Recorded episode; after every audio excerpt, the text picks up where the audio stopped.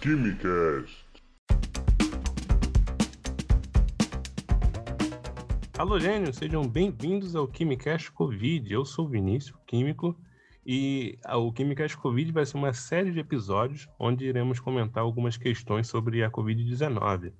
Vacinação, questão sobre as variantes, é, o que for notícia da semana nós vamos te atualizar por aqui, tá certo?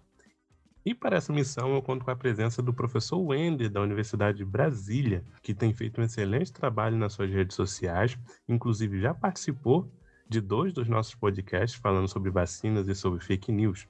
Tudo bem, professor? Olá, Vinícius. Eu que agradeço mais uma vez a oportunidade de estar aqui discutindo e vamos esclarecer várias dúvidas e fake news que estão sendo divulgadas nos últimos dias aí.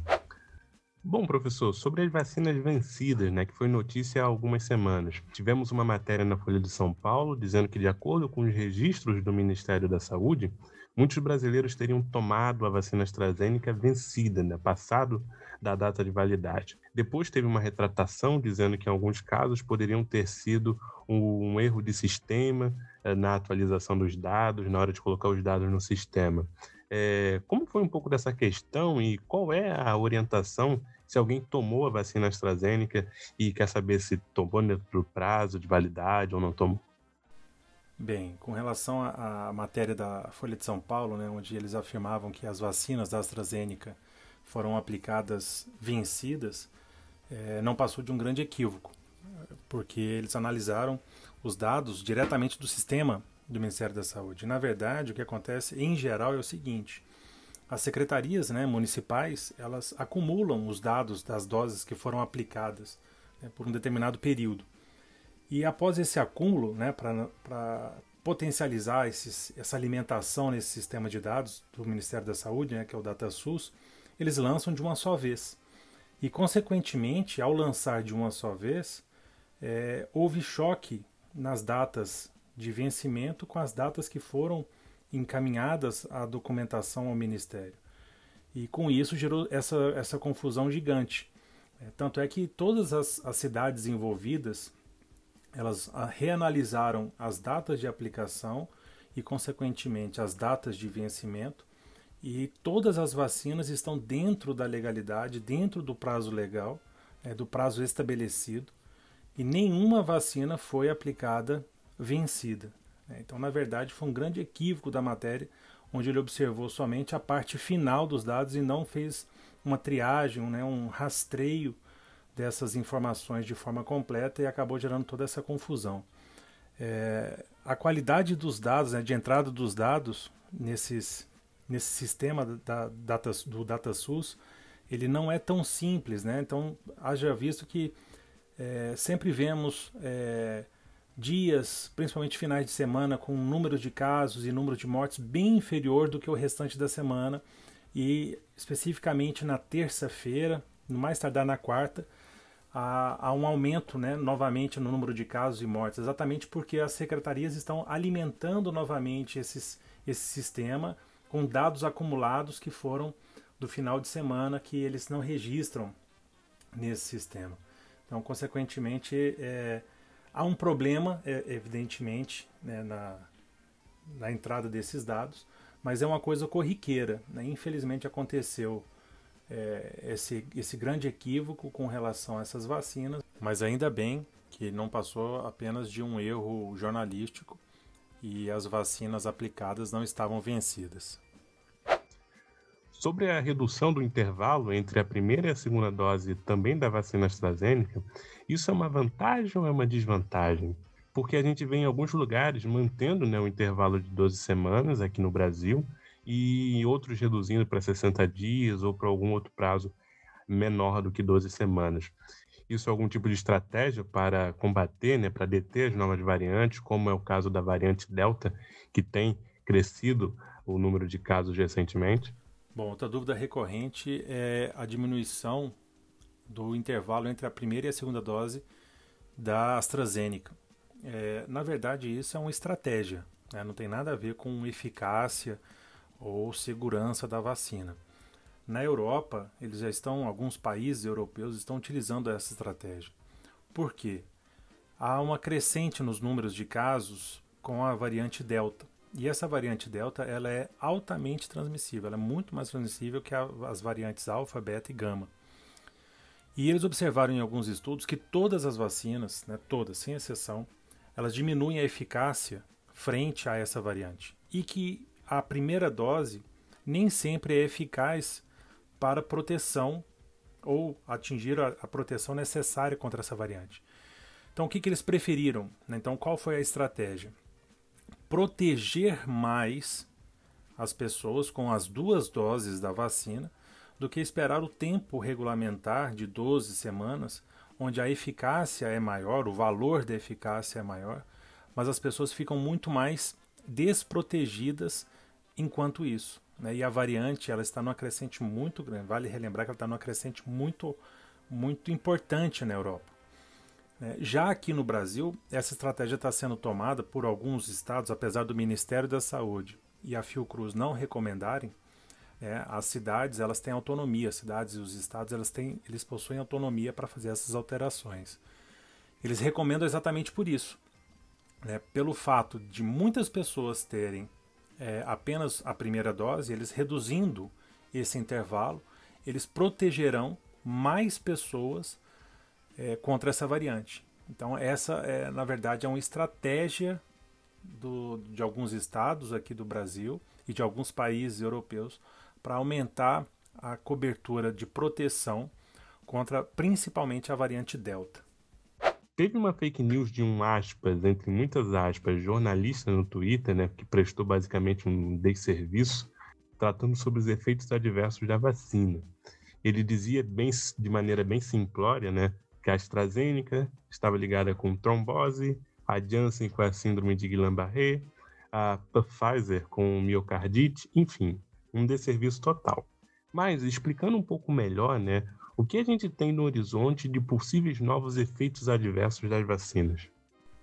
Uma outra fake news bastante divulgada nos últimos dias é que relaciona os efeitos adversos das vacinas. Eles colocam de tal forma que esses efeitos parecem ser comuns e, na verdade, são extremamente raros. É, as vacinas não podem ser questionadas com relação à segurança. O que acontece é o seguinte: é, quando essas vacinas são colocadas à prova nos testes clínicos, na, na, nos, nas pesquisas para determinar a eficácia, né, a famosa fase 3, a gente está trabalhando com um, um, grupo, né, ou com grupos de pessoas na ordem de milhares de pessoas. No momento que essa vacina ela mostra ou comprova essa sua eficácia e é aprovada por um órgão regulador, ela vai entrar no mercado. E entrando no mercado, evidentemente a gente sai daquela casa de milhares de pessoas que foram testadas, né, que foram estudadas e analisadas nesse, nesse, nessa pesquisa clínica, e a gente passa a ter milhões de pessoas que estão sendo vacinadas com, essa, com, essa, com, essa, com esse imunizante. Consequentemente, é, a possibilidade de aparecer outros eventos que não foram observados nessa, nesse, nesse ensaio clínico é muito grande né? porque a gente muda a ordem de grandeza de milhares para milhões, inclusive bilhões de pessoas. Né? A gente já está com a vacinação na ordem de quase 4 bilhões de pessoas no mundo já vacinadas. Então, evidentemente, vai aparecer ou irão aparecer alguns efeitos que não foram observados nessa fase. O que deve ser notado é o seguinte: qual a relação entre a vacina e esses efeitos, que a gente chama de causalidade? Existe causalidade? Então, deve ser investigada.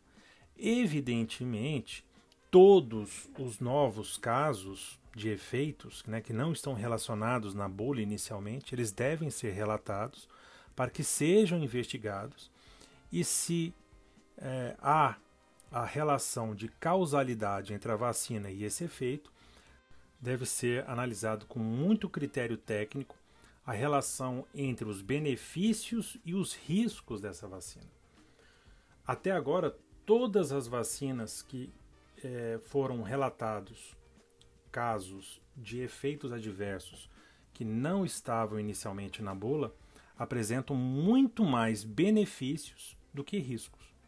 Então, quando ele anuncia que a AstraZeneca tem uma relação com trombose, foi, na verdade, uma relação de 0,001%. Né? Então, são casos muito raros. O mesmo acontece com a vacina da Pfizer, quando ele relaciona a miocardite. É, e perceba que são grupos específicos. Por exemplo, da AstraZeneca, em geral, são mulheres é, de entre, entre 50 e 60 anos. Ah, no caso da Pfizer, já são grupo de homens mais jovens, adolescentes, né, jovens adultos. E a mesma coisa aconteceu recentemente, né, um novo relato de um efeito adverso com a vacina da Janssen, né, que é a, a síndrome de Guillain-Barré, que é uma síndrome evidentemente séria, mas a proporção de casos é muito baixa. Né? Essa, essa relação está na ordem de 0,008%. Então, são eventos que, apesar de ter a possibilidade de existir, são muito raros. E os benefícios da vacina são muito ou infinitamente maiores do que os riscos. Então, as vacinas são seguras e as vacinas protegem contra a Covid. A Covid, sim, ela é o nosso real perigo, né? ela, ela oferece o, ela é o real perigo frente a, a, essas, a essas informações que estão sendo divulgadas. Em um estudo pré-print né, que saiu sobre a eficácia e a segurança da ivermectina no tratamento da Covid-19, saiu há um tempinho, mas a notícia que saiu essa semana é de que ele foi removido, né, a sua publicação foi removida. Algo que então a comunidade científica batia bem de frente acaba se confirmando, certo, professor? No que se refere a você ter ivermectina sem nenhuma eficácia para o tratamento da Covid, muito menos para o tratamento precoce. É, uma outra informação recente, né, aconteceu ontem, né, na verdade, dia 15 de 7 de 2021, o pré-print que regia a grande maioria das meta-análises que demonstravam uma eficácia da ivermectina, ele foi removido, né? houve o famoso retraction. Então ele foi removido, ele foi retirado da revista por problemas éticos e suspeita de fraude. Né? E o que, que isso implica? É, na mesma semana, né, o Ministério da Saúde ele entregou documentos à CPI onde ele não recomenda mais alguns medicamentos que faziam parte daquele kit COVID. Né, azitromicina, cloroquina, hidroxicloroquina, inclusive alguns, alguns é, retrovirais e também a ivermectina. É, Para acabar com essa falácia, né, que se, se estende por anos, né, tem mais de, mais de um ano com essa falácia da ivermectina, da hidroxicloroquina, mas agora especificamente da ivermectina. Com a retirada desse, desse artigo, na verdade, ele é um pré-print, ele nem foi publicado ainda. Né? Um pré-print é só um, um, um, manuscrito que está num banco de dados e ainda ele não passou por revisão dos pares. E essas meta-análises, na verdade, elas não são é, adequadas, né? não estão da maneira adequada porque eles utilizam artigos de pré-print como suas fontes é, primárias de, de evidência. E isso não é muito adequado quando se trata de meta-análise. E a retirada desse artigo especificamente, né, do Dr. Ahmed El Ghazar, que é da, da faculdade da Universidade do, do Egito, é, com a retirada desse artigo, todas essas meta-análises elas perdem o efeito estatístico muito grande. Eles, eles não têm mais esse efeito estatístico. E, consequentemente, o que, que vai acontecer? Todas essas meta-análises vão demonstrar exatamente o que todo mundo já sabe, que nós já sabíamos, que não há eficácia da ivermectina para a Covid. Então, no momento que você retira esse artigo, consequentemente, todas as, as meta-análises elas perdem esse efeito de, de, de, perdem esse efeito de, que demonstravam a eficácia da ivermectina. E esse artigo ele era importante dentro dessas, dessa falácia da ivermectina porque ele era muito mal é, conduzido, levava a erros estatísticos grosseiros, é por isso que ele foi removido. E com isso, ele mostrava um, um, tamanho de efeito desproporcional. Então, 90% das pessoas eram curadas com ivermectina. Então, eu deixo aqui, inclusive, algumas dicas né, para que vocês, quando analisarem alguns tipos de informações que porventura cheguem a vocês, é, prestem atenção no seguinte: pré-print ele não é um artigo científico, ele é só um manuscrito que está num banco de dados e ele não passou por revisão ainda. Meta-análise ou revisão sistemática, onde há muitos pré-prints, ele não é adequado, ele não está é, corretamente dentro dos métodos, eh, obedecendo os métodos que regem esses, esse tipo de publicação. E uma coisa importante também é estudos com tamanho de efeito fora do comum, desconfie, né? porque você deve ser cético e não negacionista. Ser cético é você é, investigar, você questionar e ter uma visão crítica sobre o assunto. Então, isso é importante dentro desse espectro de informações que a gente recebe todos os dias. Então é bastante relevante que você preste atenção nessas dicas aí e não caia mais nessas fake news. Professor Wender, muito obrigado pelos esclarecimentos e nos vemos na próxima. Bom, Vinícius, eu que agradeço a oportunidade mais uma vez, o convite. É sempre bom estar aqui discutindo e esclarecendo dúvidas pertinentes né, ao grande público. E conte comigo sempre. Então, vamos esperar os próximos dias e na próxima edição vamos ver o que, que, o que nos reserva. Então, mais uma vez, obrigado e até mais.